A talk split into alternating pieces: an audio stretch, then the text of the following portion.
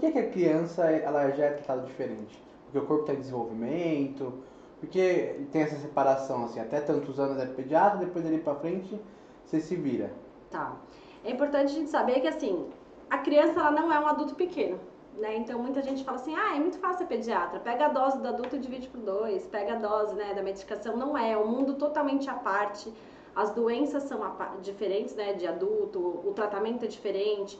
A gente tem que entender todo o ambiente de uma criança, né? Então, a pediatria não é simplesmente pegar uma doença e tratar. A gente tem que ver todo o contexto. Eu acompanho as crianças desde o pré-natal. Então, desde que a mãe descobre que está grávida, ela passa em consulta comigo. Eu oriento como ela se preparar para esse momento do parto, o que, que ela tem, precisa fazer para amamentação. Então, toda essa abordagem né, multidisciplinar, a gente não tem que ver só doença, tem que ver caderneta de vacinação, tem que ver desenvolvimento da criança, o que é esperado, o que a gente estimula, o que a gente não estimula. Isso vai até a adolescência. Na verdade, do pediatra vira aquele clínico geral, né? Mas eu falo assim, o pediatra oficialmente a gente atende até os 17, 18 anos aí, né? Quando geralmente os convênios cobrem, porque depois disso muda. Mas tem muito paciente que gosta tanto, eu vou ser suspeita por causa da minha pediatra. Eu passei até os 20 e poucos anos com ela, porque é a referência, né? É aquela médica que sempre acompanhou, sabe o seu histórico. Então, assim, geralmente mulher fica um pouquinho mais, depois vai acabar indo pro ginecologista. E o homem quando ele perde a vergonha, né? Então, assim, ele tem aquela confiança no pediatra, mas depois ele começa a ficar com vergonha de passar em pediatra. Aí ele acaba mudando pro clínico.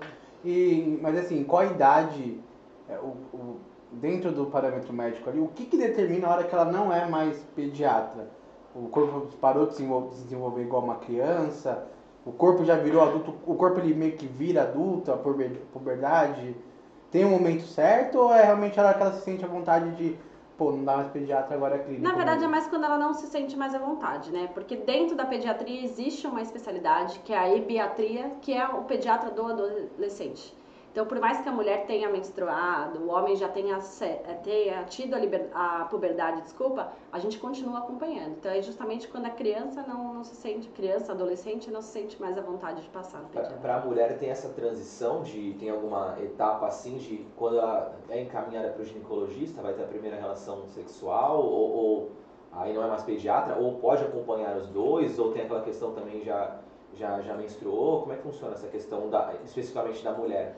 Acompanha os dois, né? porque às vezes ela menstruou nova, 12, 13 anos, é, apesar de ser um pouco precoce, né? Sim. E aí como é que faz? Aí ela já é encaminhada para o ginecologista e fica só no ginecologista, ele que ele assume ou fica os dois ali atuando? Na verdade, isso varia muito de cada pediatra, tá? Eu, eu fiz a pediatria porque eu gosto dessa questão de ser a médica de referência para criança. Então, criança ou adolescente. Então, eu, quando a, a minha paciente menstrua, eu gosto de continuar acompanhando sim. Eu, não, eu só encaminho para o ginecologista quando tem alguma coisa que eu não me sinto capaz de tratar ou alguma coisa muito específica da área. Mas no começo eu oriento tudo sobre menstruação, eu, oriento, eu faço toda a questão, inclusive consulta de, sobre sexualidade, eu converso com o paciente, tanto menino quanto menina, eu, eu introduzo tudo isso.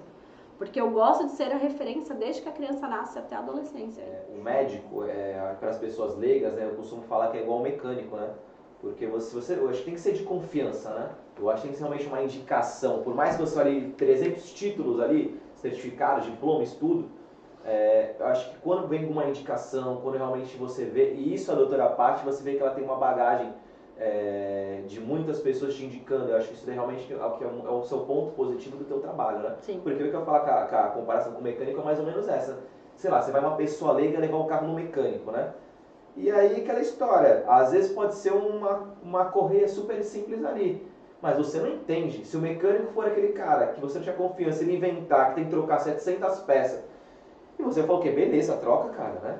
E mais ou menos na medicina é mais ou menos isso. Você pode chegar ali, pode ser uma coisa teoricamente mais simples, e você sair dali tranquilo, como o médico pode realmente te assustar ou, ou, ou não te passar o diagnóstico certo, né? Exatamente. Então, acho que tem que ter a base da confiança, né? E na pediatria, essa confiança, ela demora, né? Porque, assim, você vai num dermatologista, por exemplo, você fala assim, eu quero Botox.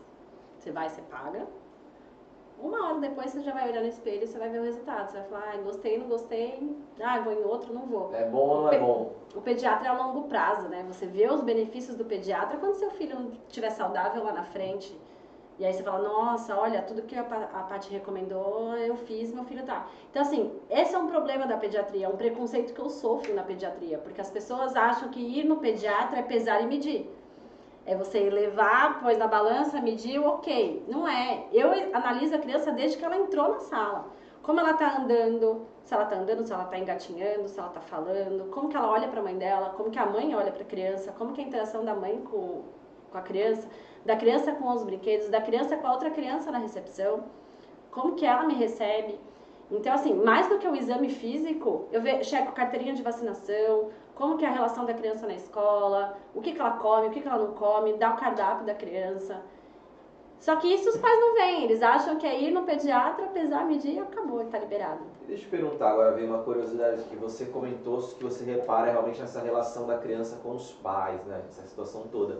Você já chegou a notar algo estranho de você realmente comunicar aos pais, de tipo, sei lá, uma agressão, algo mais diferente, uma, uma marca realmente de talvez fosse uma agressão, algo fosse fora da, da do, do, normal e ir questionar isso? Já chegou a acontecer com você, não? Já. Mas... E como é que é isso, assim, para você enquanto profissional, né? Então, a gente tem que tomar muito cuidado, né? Porque a gente não pode julgar, a gente não pode levantar uma leve, porque se a gente perder a confiança desse pai, ele não volta depois. Hum. Agora, em pronto-socorro é diferente, né? Se a gente chegar em pronto-socorro, uma criança que a gente suspeita de um abuso, de uma violência, de alguma coisa, aí a gente tem total liberdade de segurar essa criança lá no pronto-socorro com a gente, acionar assistente social, acionar a polícia, acionar o que for, né? E segurar a criança lá até a gente ter, tipo, realmente a certeza do que foi, de quem foi. E aí entra a psicologia, entra tudo isso. No consultório é mais difícil, né? Porque se a gente desconfia alguma coisa, então assim, eu não consigo falar numa primeira consulta.